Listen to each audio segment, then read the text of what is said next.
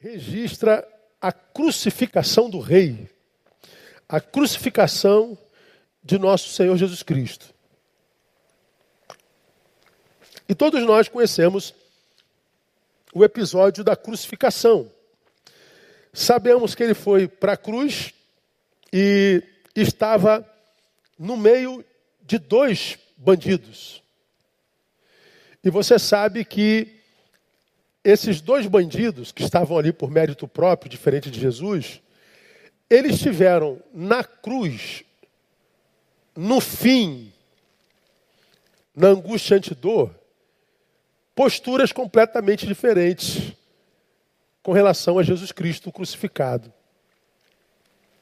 Você sabe que um zombou dele e o outro, pelo contrário, reconheceu o seu senhorio, reconheceu nesse tempo de angústia, de dor.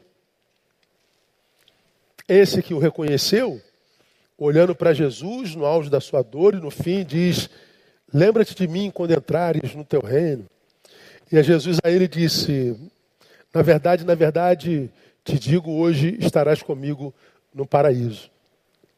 E o outro bandido? O outro bandido diz nos versos 42 e 43, bota 42 para mim primeiro, painel, diz assim: olha o que, que ele diz. A outros salvou, a si mesmo não pode salvar. Rei de Israel é ele. Desça agora da cruz e creremos nele. Aí no 43 ele diz: confiou em Deus? Livre-o ele agora, se lhe quer bem, porque disse: Sou filho de Deus. Então, a outros salvou, diz o bandido para Jesus: A si mesmo não pode salvar? Rei de Israel é ele. Desça agora da cruz e queremos nele. Então ele está falando para Jesus. Depois ele se dirige para o colega. Confiou em Deus. É, é, continua falando para Jesus, melhor dizendo, confiou em Deus, livre-o ele agora, se lhe quer bem, porque disse, sou filho de Deus. Então, é, essa é a palavra do bandido de um dos lados de Jesus. Ué, você não confiou em Deus, Jesus? Que ele te livre agora, ué. Você não diz que ele lhe quer bem? Que ele te livre agora. Você não disse que é filho de Deus? Que ele te livre agora. Pois é, segura essa palavra desse homem aí. É, nós estamos na última semana de, de, de agosto. E que semana doida, né, irmão? Que semana pesada, né? Essa semana nós tivemos aí o caso da pastora Flor de Lis, a quem não julgo, e não imprimo opinião porque não consigo confiar no que ela diz. Mas ao mesmo tempo não consigo confiar na nossa justiça. Só acha que ela mandou matar, pastor? Não faço a menor ideia. Não imprimo opinião. Mas as investigações acusaram que ela foi a mandante, a que tramou a coisa. Então nós somos, nós somos conduzidos a acreditar nisso. Depois que ela foi é, revelada como a mandante, um monte de coisas outras apareceram em torno dela. Então as redes sociais, as, as, as, nossas mídias, a televisão, a, é, foram tomados por esse assunto. Mas também nós na mesma semana, fomos tomados pelo afastamento de mais um governador do Rio de Janeiro. Há uma maldição no palácio do governo do Rio de Janeiro, não é possível, irmão. Nós já tivemos quatro governadores presos. Se contar o, o Moreira Franco, que também foi governador do Rio, é, são cinco, que foi preso e foi solto no mesmo dia. Agora o Itzel está na porta da cadeia também a maior decepção dos governadores do, do, do, do Brasil, porque o homem veio como ex-juiz federal, o homem veio como um ex-oficial da reserva, o homem é, é, é, R2, melhor dizendo, o homem não era político, tinha 1% de voto. Falei, pô, esse cara não vai ser eleito nunca. O cara foi eleito. Por quê? Porque a cidade pôs a esperança no sujeito que não era político profissional, então ele ia dar jeito no Brasil. Foi sequestrado pelo espírito político nacional e já foi afastado do governo. Tomou todas as redes, todas as mídias, a imprensa toda falou disso. Mas nessa semana nós tivemos também a notícia daquele padre lá de São Paulo, acho que de São Paulo, que tinha um trabalho na televisão de maior audiência entre os padres brasileiros, e, e, e ele foi pego num desvio de mais de 120 milhões de reais, comprou 70 fazendas e, e, e, e, coisas assim, mirabolantes, assim, assustadoramente é, grandes escândalo nacional, mais um religioso sendo desmascarado pela, pela, pela, pela mídia. Não bastasse, também nessa semana, mais um pastor, presidente do PSC, também foi preso pela Polícia Federal na mesma, na mesma uh, operação que afastou o Itzel. Então está aí mais um pastor exposto, mais uma vergonha para o Evangelho. E também nessa semana ah, ficou aí no, no, nos tops do YouTube o jornalista da Jovem Pan chamando o ministro de palhaço. O senhor é um palhaço. Nossa, esse negócio de chamar o ministro do Supremo de palhaço tomou as redes totalmente, porque esse Supremo não suporta ser é, criticado, está caçando a voz de todo mundo. Mas o jornalista disse: o senhor é um palhaço. E virou meme. Então, é, é, o caso Flor de Lis, mais um governador na porta da cadeia, padre envolvido com, com, com corrupção homéricas, é, mais um pastor político preso, é, é o ministro me chamar de palhaço porque ele disse que o Brasil é, é, é, é, a favor da ditadura, que o presidente ele tem prazer no genocídio, ele é culpado pelos 100 mil, mil tal, falou muito de, de, de baboseiras de verdade e aí foi chamado de palhaço. Eu fiquei pensando, rapaz, que semana atormentada, que semana atribulada. Agora eu pensei um pouquinho mais, o que, que esses episódios têm em comum, irmão? Flor de Lis, mais um governador quase preso, padre em escândalo de 120 milhões de reais, pastor preso e ministro chamado de, de palhaço. O que, é que esses, episódios, esses episódios têm em comum? A mentalidade de seus agentes. Vamos imaginar que a Flor de Lis tenha matado, mandado matar o marido. Vai dar certo. Ninguém vai me descobrir. Vou me livrar do traste. E alguns dizem que é por causa de dinheiro, por causa de fama, por causa não sei de quê. Então vou me aliciar com os meus próprios filhos e netos e a gente vai se dar bem. Ninguém vai pegar a gente, a gente vai se dar bem. É a mentalidade. E o governador, o que, que o governador pensa? Bom, é nossa oportunidade de enriquecer no primeiro ano. Se esse respirador custa 50 mil, bota 150. Ninguém vai pegar, não. A gente vai se dar bem. Bota lá. A corrupção compensa no Brasil. Era o mesmo espírito. A gente vai se dar bem. A gente vai se dar bem. Você pega o padre. Eu sou padre, eu ando de gola clerical. Eu sou famoso, eu faço, eu falo lentamente. Eu tenho aquela, aquela, aquela aquele comportamento slow motion de algumas santidades, né? que falam devagarinho e tal. Eu tenho 40, aparento ter 60. Isso é piedade. Então, vamos fazer por baixo do pano e no final a gente se dá bem. A mesma coisa pensava o padre. O pastor presidente do PSC, se de fato está envolvido com o Itzel no desvio disso tudo, também está na mesma cultura. Nós vamos nos dar bem. E o ministro dizendo um monte de mentira no canal do Fernando Henrique Cardoso. Não, no Brasil a gente fala o que a gente quiser, porque é, a impunidade de graça. Afinal de contas, eu sou membro do Supremo Tribunal Federal e a gente sabe que tipo de Supremo a gente tem hoje no Brasil. Então, não vai dar em nada, não vai acontecer nada. Virou chacota. Todos eles têm em comum essa mentalidade do não vai acontecer nada, eu vou me dar bem. É a mentalidade da impunidade. Eu faço o que quero, porque eu sei que eu vou me dar bem. Mas, amados, essa mentalidade não é nova, ela não é pós-moderna, não. Me parece que essa mentalidade habita o ser do homem desde o Éden. Desde o Éden a gente vê isso. Olha, no dia que vocês comerem dessa árvore, certamente morrereis. Vem alguém e diz assim: certamente não morrereis. Você sabe o que é está rolando, Eva, por trás dessa parada aí? É que Deus sabe que se você comer, você vai ser igual a Ele.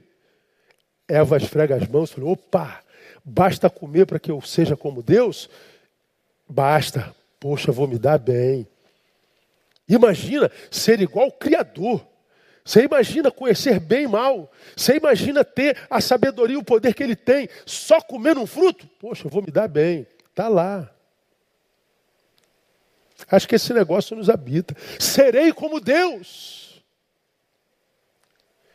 Bom, essa era também a ideia do ladrão da cruz, irmãos. Você não é filho de Deus? Então você tinha que se dar bem. Você não invocou o seu nome? Ué, então você tem que se dar bem. Você não clamou por ele? Então você tem que se dar bem. A ideia do ladrão da cruz é aquilo que eu chamei de lógica do bandido. Essa lógica de me dar bem, que me parece é a lógica de toda humanidade, consciente ou inconscientemente, é a lógica do bandido. Quem pensa assim, ó, vou me dar bem, é o bandido. É a lógica humana. Se você confiou em Deus, livre-o ele agora. Na lógica humana, a gente sempre se dá bem. E o triste é que essa lógica abraçou, acolheu, engoliu a cultura gospel brasileira.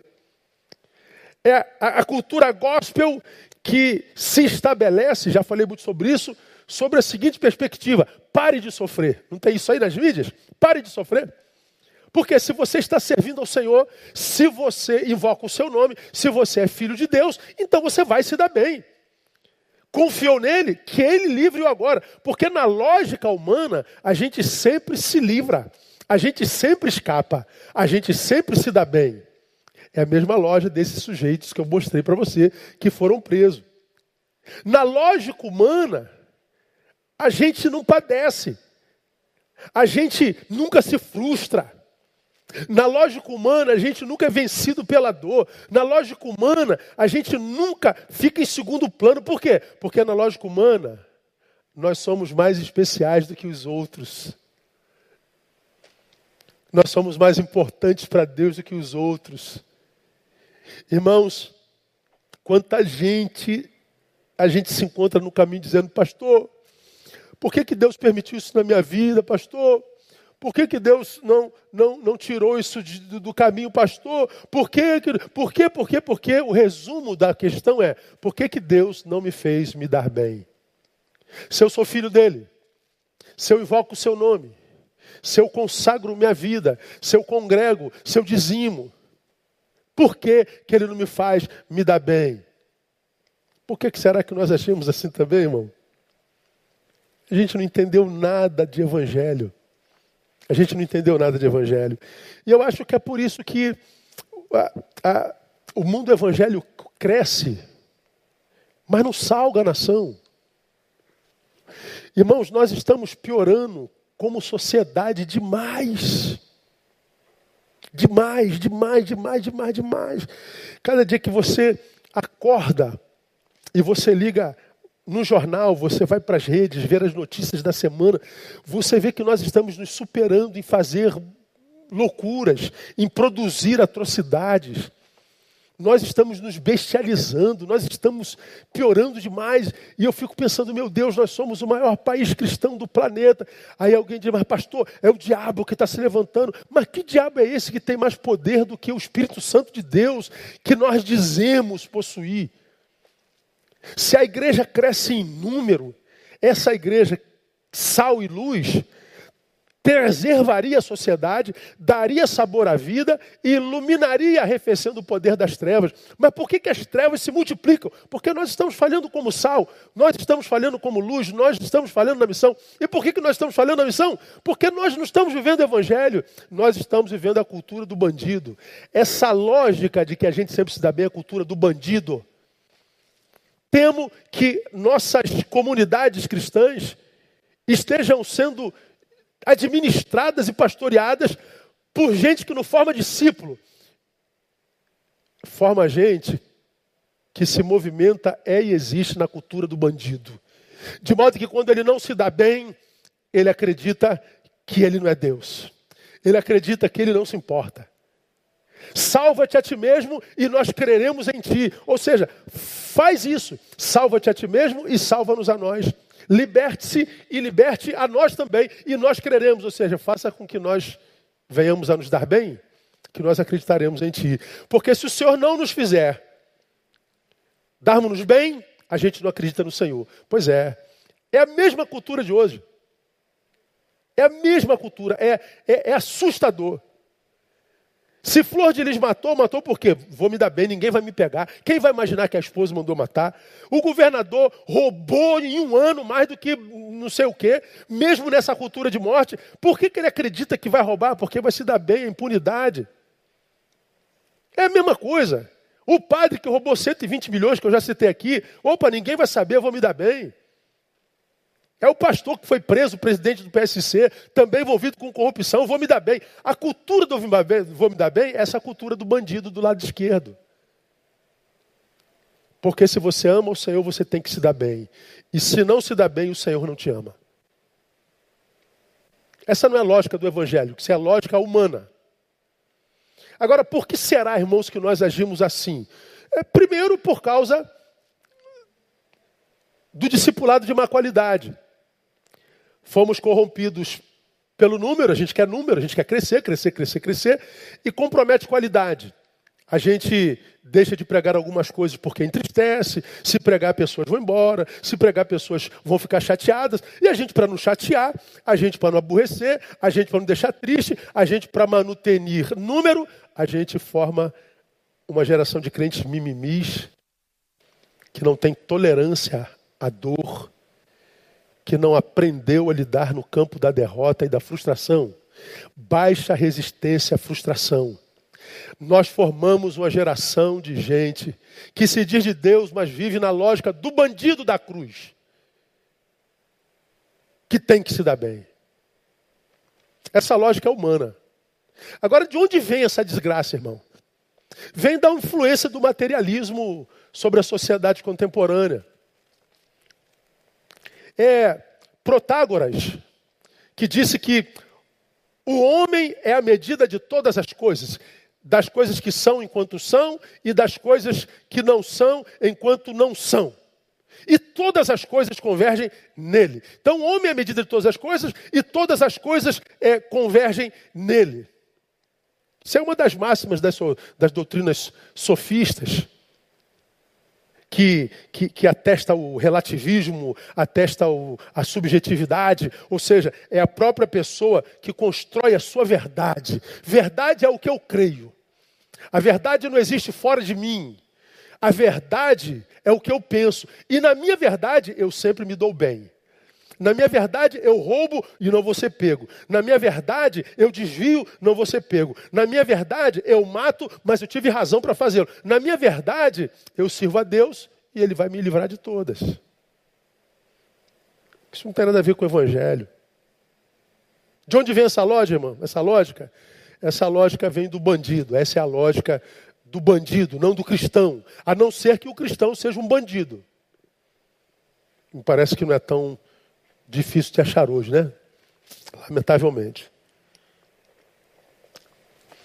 O que, que essa lógica, na verdade, revela, irmão? O nosso grau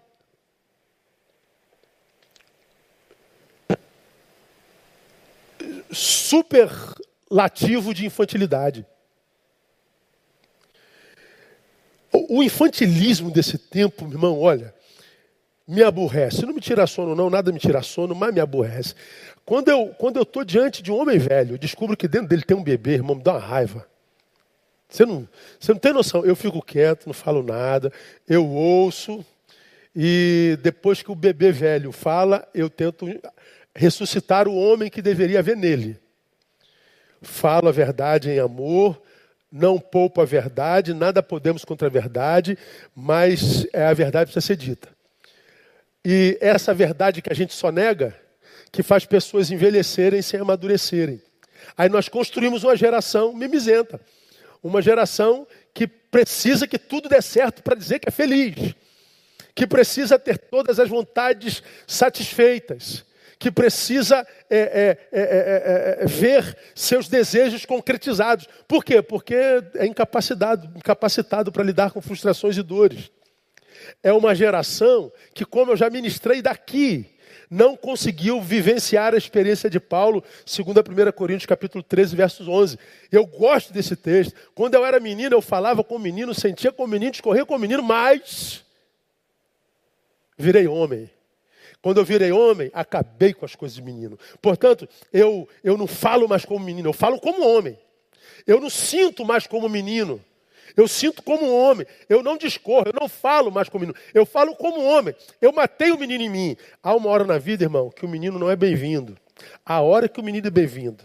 Quando a gente precisa se divertir, quando a gente precisa relaxar, quando a gente precisa brincar, quando a gente está em casa. Esse menino não pode morrer em nós, esse não. Mas quando a gente bota o pé para fora do portão, irmão, esse menino tem que ficar em casa. Porque a gente tem que matar um urso e um leão todo dia. Ou será que não? Não dá para carregar esse moleque dentro da gente. Não dá para carregar essa menina dentro da gente, dentro desse corpo velho. Porque a vida está cada vez mais dura. Não dá para andar pela lógica do bandido disfarçado de evangelho, ou do evangelho que se traveste de, de, de, de, a lógica do bandido que se traveste de evangelho. Não dá. Então, esse texto me ensina que sim, eu sou filho de Deus e sofro. Eu sou filho de Deus e estou crucificado. Eu sou filho de Deus. E ele disse não para minha oração, porque algumas horas atrás ele disse, Pai, se for possível, afasta de mim esse cálice. E ele disse não. A gente não se dá bem sempre, irmão. Irmãos, 120 mil mortes no Brasil por esse maldito vírus. Eu acompanhei muita gente que perdeu muita gente. Eu acompanhei muita gente adoecida que estava desesperado com medo de morrer. Com razão. E não é só por causa da doença, não, porque politizamos a bendita da doença. Qual é o protocolo correto? Dá cloroquina, não dá cloroquina, pode dar, não dá. E, e aí, vai para casa e espera o pulmão parar para ser internado? Ou começa a tratar imediatamente? Politizamos. Então acredito que mais da metade disso não precisaria ter morrido. Mas morreram. Muita dor, muito luto, muita angústia. E muita gente por quem nós oramos, pedindo para Deus manutenir a vida. E se foi. A gente pede para Deus curar o nosso casamento, e o casamento vai ao divórcio mesmo. A gente pede para ser aprovado e a gente é reprovado. A gente pede para que mal algum aconteça só a nós e acontece. Porque nós vivemos num mundo caído, num mundo que jaz no maligno.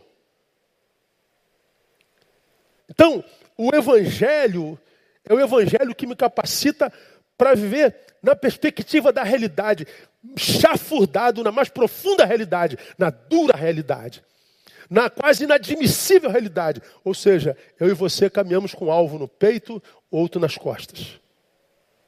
E diante da palavra que diz que tudo sucede igualmente a todos, ao que crê, ao que não crê, ao que sacrifica e ao que não sacrifica. Então, o evangelho não é evangelho só para me livrar da dor, para me fazer me dar bem, é para me fazer soerguer quando eu me dou mal. O Evangelho não nos capacita só para vencer, nos capacita para perder sem ficar prostrado.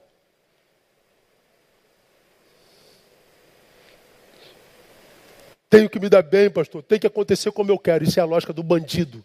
Isso não é fé. Mas se de um lado, irmãos, tem a lógica do bandido, olha que sinistro. Do outro lado tem a ilógica divina. A lógica humana. Se é de Deus, se dá bem. Livre ele agora. Agora, olha a ilógica divina. A cruz os pregos, as chibatadas, o abandono de todos, a coroa, a humilhação, a morte, tudo como produto da ação do amor de um Deus que diz nos amar. Explica aí, irmão. Por que, que ele foi parar na cruz? Amor. Por que os pregos? Amor. Por que, que ele foi abandonado? Amor de Deus. Por que, que permitiu morrer? Amor. Tudo isso obra do amor de um Deus que diz nos amar. Falei, pelo amor de Deus, se esse Deus ama desse jeito, imagina ele irado com a gente. Pois é, é, é ilógico.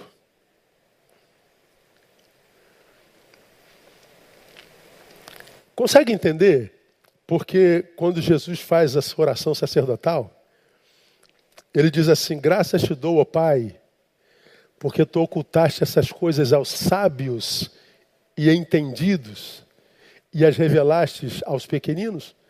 Porque os sábios e entendidos, eles querem entender pela lógica. Que lógica há nessa cruz aí, Neil? Que lógica há nessa humilhação? Que lógica há nessas dores todas? Tem lógica não, irmão.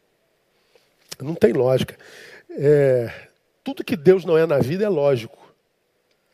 Como eu já falei aqui, em outra perspectiva, se Deus fosse lógico, Ele escolheria você para filho. Fala a verdade, irmão. Nem você se suporta muitas vezes, cara. Quantas vezes você já teve vontade de morrer? Quantas vezes você acordou, se olhou no espelho e não aguentava se olhar? Pois é, Deus escolhe você para filho. Se Deus fosse lógico, tendo criado esse multiverso, Ele ia habitar dentro de mim esse corpo velho, barrigudo e o mortal. Não, ele resolveu fazer de mim e de você a sua casa, o lugar da sua moradia. Tem lógica um negócio desse, irmão? Se tivesse lógica, esse povo que o rejeita desde o Gênesis, pega a história de Israel saindo do, do, do cativeiro de 430 anos, murmurando até a terra prometida e Deus perdoando esse povo. E nós murmuramos até hoje. Se Deus fosse lógico, ele manteria a gente vivo ou mandava um raio na nossa cabeça logo de uma vez? Eu costumo dizer, você já me ouviu falar isso, se eu fosse Deus, eu seria o diabo. Porque na primeira murmuração mandava um raio queimando todo mundo. Mas que bom que Deus é Ele, né? E que bom que Ele é ilógico. Que bom que Ele continua nos amando apesar de nós. Que bom que a gente não consegue entender esse amor. Esse amor não se entende, ele se vive, ele se experimenta. Tantos não experimentam porque gostariam de entender. Ele ocultou os sábios. Ele ocultou os sábios. Por que, que ele age assim, pastor? Não sei, é ilógico. Mas mesmo assim, eu me arrisco a dar alguns palpites. A cruz é amor? Os pregos, a morte é amor? Mas por que, que ele age assim? É porque em Deus, utilidade prescinde ao prazer e o conforto. O que Deus quer para os seus, o que Ele quer para aqueles que o amam é utilidade, não conforto. Quando Deus nos alcança, Ele não nos faz confortáveis, Ele nos faz úteis. Então, a utilidade prescinde ao conforto. Ah, então quer dizer que Ele não tem prazer no nosso conforto? Tem. Mas antes de sermos confortáveis e confortados, Ele quer que nós sejamos úteis. Inclusive quer que o conforto venha dessa utilidade. Porque não existe conforto no inútil. Então, quando Jesus morre na cruz do Calvário, tira dele todo o conforto e possibilidade de alegria, mas fez dele o redentor do universo. Fez dele o ser humano mais útil que já pisou por essas bandas, chamada planeta Terra. Tão par, porque nos ama, nos faz úteis e não confortáveis. Mas em Deus, nós não somos um fim em nós mesmos. Nós somos parte de uma engrenagem muito maior do que nós mesmos. Então, quando ele olha para mim, o Neil, ele não olha só para mim, tem uma engrenagem aqui no meu entorno. E no entorno dessa engrenagem chamado templo da igreja batibetana, tem mais outras coisas. Nós fazemos parte de uma engrenagem gigantesca que está para muito além de nós. Então a gente imagina que Deus tem um projetinho para mim e esse projetinho para mim está desconectado do resto da criação. Não, não está não. Eu faço parte de uma engrenagem que é maior do que eu.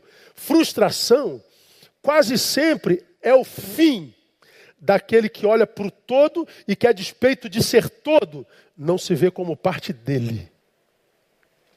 É como aconteceu. Você viu uma publicação que botou no meu Instagram, aliás, no meu Facebook também, deu mais de meio milhão de visualizações.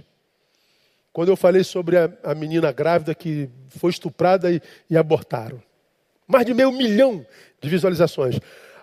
Aí eu vi, a, a, alguém me printou e mandou o um comentário de, de dois pastores.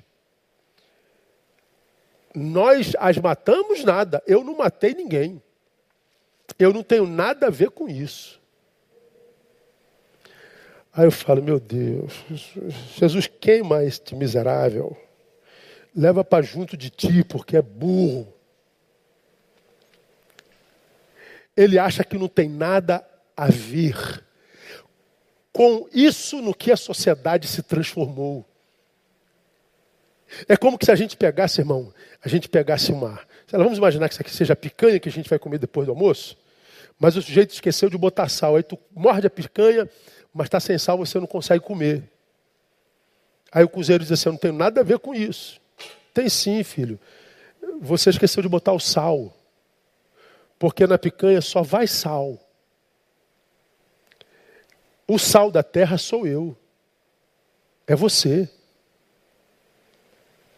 Há uma palavra de Deus na sua palavra que diz que se o meu povo se humilhar e orar e buscar a minha face e arrepender então eu ouvirei do céu, sararia a sua terra. Então, como você já me viu pregando aqui, se a nossa terra está sarada, ou Deus mentiu, ou nós não somos como deveríamos ser. Mas vem o espírito de Pilatos e diz: Eu não tenho nada a ver com isso. Eu não matei ninguém.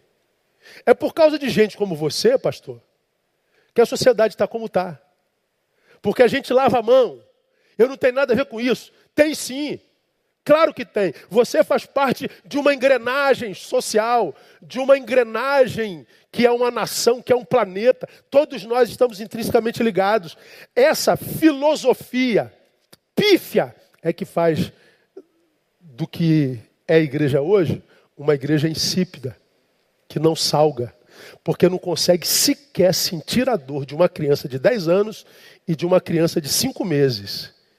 Ou morre uma, ou morre as duas. Essa insensibilidade é que adoece a nossa nação.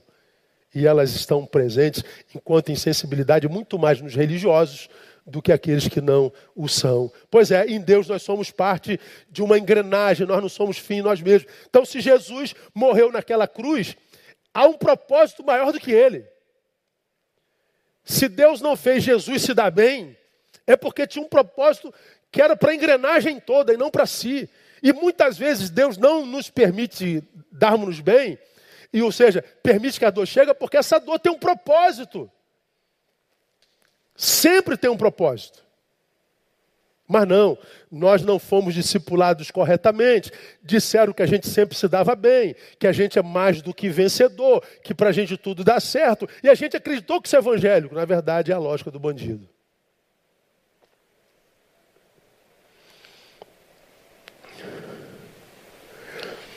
Eu falei de manhã, toda vez que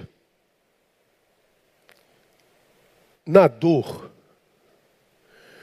meu, a minha capacidade de diagnóstico fica prejudicada?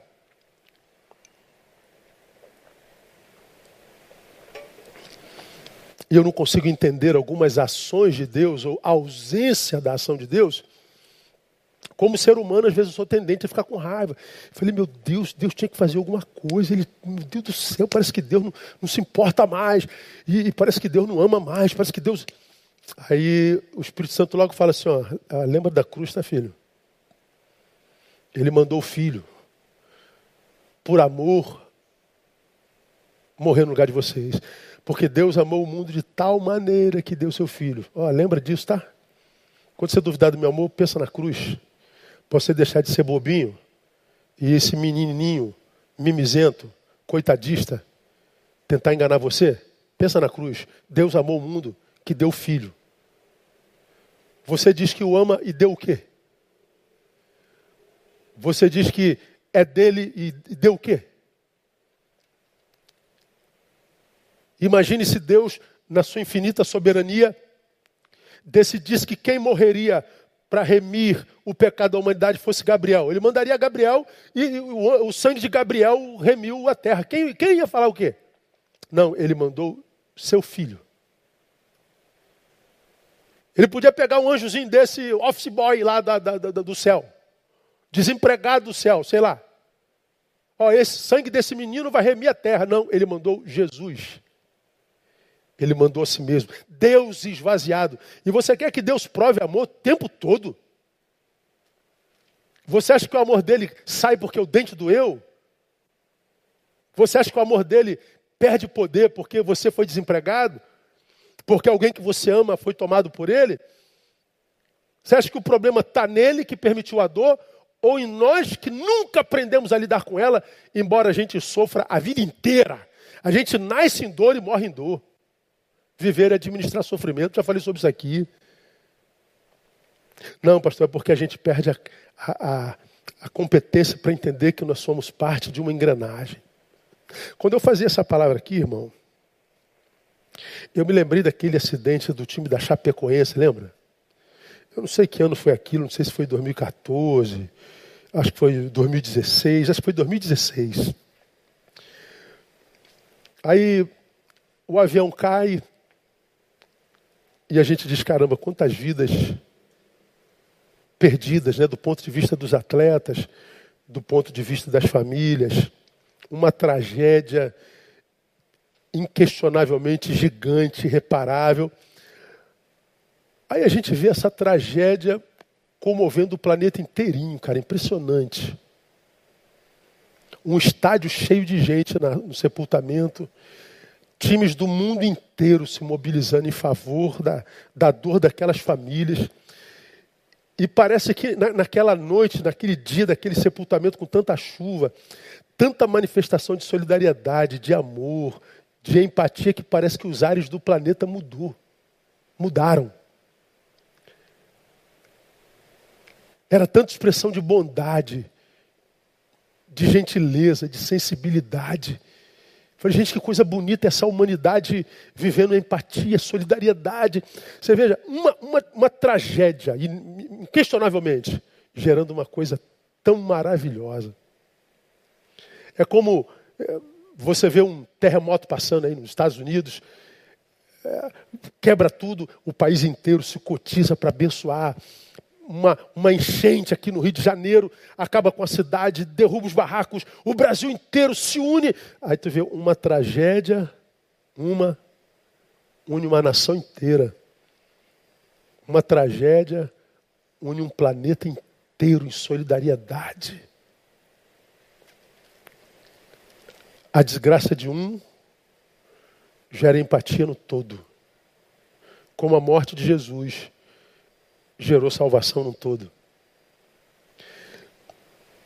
Quando a dor me pega, e a dor lhe pega, pastor, eu diria para você que eu sou um homem de dores. Eu sinto muito mais dor do que o sabor, você quer saber. Eu acho que eu sou tão consciente do meu tempo que eu, a minha cabeça não para de pensar, eu discerno tudo, tudo eu estou analisando. Então é angústia, a minha vida é angústia pura. Ah, a diferença é que eu aprendi a lidar com ela me é uma boa companhia. Não encontro prazer em bando, não encontro prazer no meio de multidão. Tem muito poucas fontes de prazer. Poucas. Ser eu não é fácil. Acho que vocês não suportariam, não. Agora, quando a dor e a angústia é maior do que aquela que eu posso, de repente, a ponto de eu duvidar do amor de Deus, eu lembro da cruz e falo assim: opa, Neilzinho, você já passou, filho meu. Agora é o velho de 54. Não vem querer dominar minha vida, me fazendo duvidar do amor de Deus, só porque eu não me dei bem hoje? Só porque eu não me dei bem ontem? Só porque eu quebrei a cara hoje? Não, não vem com essa não. Essa lógica é a lógica do bandido. E eu não sou bandido, eu sou filho de Deus. E como filho de Deus, eu tenho dito a Deus, Pai, faça-se a tua vontade. A minha, Deus, é que tu me livre desse cálice. A minha é que tu me livre da cruz, porque Jesus sabia o que vinha aí. Então, Pai, se, se for possível, faz de mim esse cálice. Mas, se não for possível fazer a minha vontade, me capacita para viver a tua vontade. Porque eu sei que a tua vontade é que é perfeita. A minha é produto de desejo de um ser caído. Ah, mas Jesus não era caído, mas era um ser esvaziado, era humano. Ele vai para a cruz e não murmura, porque ele sabia que era para um propósito maior do que ele. Então, toda vez, meu irmão, que você passar por alguma adversidade, acredita a propósito na dor. Deus é amor. Deus é pai. Eu sou pai. Eu mataria por causa da minha filha, eu morreria pela minha filha. A gente trabalha e existe para que o filho tenha mais do que a gente teve. E você acha que se você é capaz de dar o melhor para o teu filho, Deus não é capaz de dar o melhor para você? Será que nós em algum momento na vida nos achamos melhores do que Deus, ainda que inconscientemente? É, a gente se acha. Porque a gente quer o melhor para o nosso filho, mesmo que a gente esteja mal, mesmo que a gente esteja quebrado. Se o moleque chorou, a gente vai se virar e vai suprir o moleque. E a gente acha que Deus não vai suprir. Mas por que, que a gente acha que Deus não vai suprir? Porque a gente está vivendo na cultura do bandido, na lógica do bandido. A gente tem que se dar bem? Lógico, não tem não, irmão. Se você não está se dando bem agora, se o seu agora, se o seu presente, irmão, não é o presente que você sonhou, continua dando glória a Deus, Ele sabe o que está fazendo. Ele está vendo o que, que você está passando. Ele é testemunha da sua dor. E se Ele ainda não te livrou dessa dor, é porque essa dor tem propósito. Essa adversidade tem propósito. Ela vai abençoar você ou abençoar alguém no teu entorno. Ela tem propósito. Porque o que Deus faz, nem sempre a gente entende. É como diz o, o livro de Hebreus, né? Nenhuma correção parece no momento motivo de alegria, mas de tristeza. Pô, você está apanhando? Sorria, não dá, é tristeza. Mas diz o texto, depois produz um fruto pacífico de justiça naquele que por ela tem sido exercitado. No momento teu pai está te dando uma surra e você diz, por que pai? Você me odeia? Não, estou te dando uma surra porque eu te amo. Lá na frente você vai me agradecer. E hoje, depois de burro velhos, a gente agradece por cada palmada que papai nos deu. E a gente não é revoltado com o nosso pai. Papai sabe o que está fazendo com a tua vida. Ele sabe o que está acontecendo. Então não sucumba à lógica do bandido, que você tem que se dar bem. Bom, no final, se dá. Jesus passou por aquilo tudo, mas venceu a morte. Jesus passou por aquilo tudo e reina eternamente. Nós passaremos pela mesma coisa. Então, é, como, como eu acredito no que a Bíblia diz, e a Bíblia diz que a sua palavra não volta vazia, se Deus colocou essa palavra na minha boca, trouxe alguém para ouvi-la. Está aí. Essa palavra é para você. Você sabe a dor que você está passando. Você sabe a angústia pela qual passa. Deus sabe que você, nesse tempo de dor, pode estar questionando o amor do Pai. Deus sabe que você acreditou que chegou ao final das suas forças. Não chegou, não. Ele sabe o teu limite e ele diz na sua palavra que ele jamais permitiria que nós fôssemos tentados com uma dor que fosse para além daquela que a gente pudesse suportar. Permaneça firme, permaneça discípulo, não sucumba à lógica do bandido, permaneça adorador, ele procura adoradores. Não fuja ao teu propósito. Porque hoje o que te faz chorar, amanhã, vai ser a mesma coisa que vai te fazer dar glória ao Pai. Que Ele te abençoe, que Ele nos abençoe com a sua bendita palavra. Amém, amados? Nós vamos encerrar o culto dessa noite. Vamos ouvir o duo mais uma vez. Quero agradecer a equipe mais uma vez que está aqui com a gente. Espero que essa palavra possa pulsar teu peito por essa noite, por essa semana. Lembrando que você pode ouvi-la ah, durante a semana toda, durante o mês todo, ah, durante o ano todo. Vai para o podcast, vai para todas as redes sociais, Deezer, Spotify. Você pode assisti-la ah, o tempo que você quiser. Então, ah, grave essa palavra aí e, e, e, deixa que ela te abençoe ainda por muito tempo. Estou procurando aqui ah, uma coisa, mas assim, em cima da hora não vou achar, deixa para a semana que vem. Então, ah, pega aí, dá like nessa. Falei de manhã, né? A gente aprendeu que tem lá os trend, trend top, trend top, trend top, que quanto mais você dá like, quanto mais você curte, ó, esse vídeo vai subindo, subindo, subindo, aparece lá nas primeiras páginas do YouTube e quando você abre lá aparece logo o sermão. Muita gente vai ser abençoada. E mostrei, tem gente na internet que nem começa o culto, o cara vai lá dar um dislike. É o sujeito doente, o cara é a alma do cara. Essa alma não pode se multiplicar no planeta. Então, se você foi abençoado, Bota lá like no, no, no, no YouTube, like no Facebook, para que esse vídeo possa ser ah, elevado, elevado, elevado, e essa palavra possa chegar ao maior número de gente possível. Tá bem? Deus abençoe você, vamos ouvir o Du, vamos orar e vamos embora para casa. Terça e quinta, nossas lives às 22 horas, aguardo você. Oremos. Pai, muito obrigado. Obrigado porque a tua palavra é viva. Tua palavra é vida. Tua palavra é bússola, tua palavra é o nosso alimento. Ajuda-nos, ó Deus, a vivermos o Evangelho e não na lógica do bandido. Queremos nos dar bem, Deus. Mas se isso não for no teu tempo, se é tempo de nos darmos mal, amadureça-nos para que ainda assim glorifiquemos o teu nome. Para que nós sejamos como Jó, o Senhor o deu, me dei bem. O Senhor o tomou, me dei mal. Bendito seja o nome do Senhor.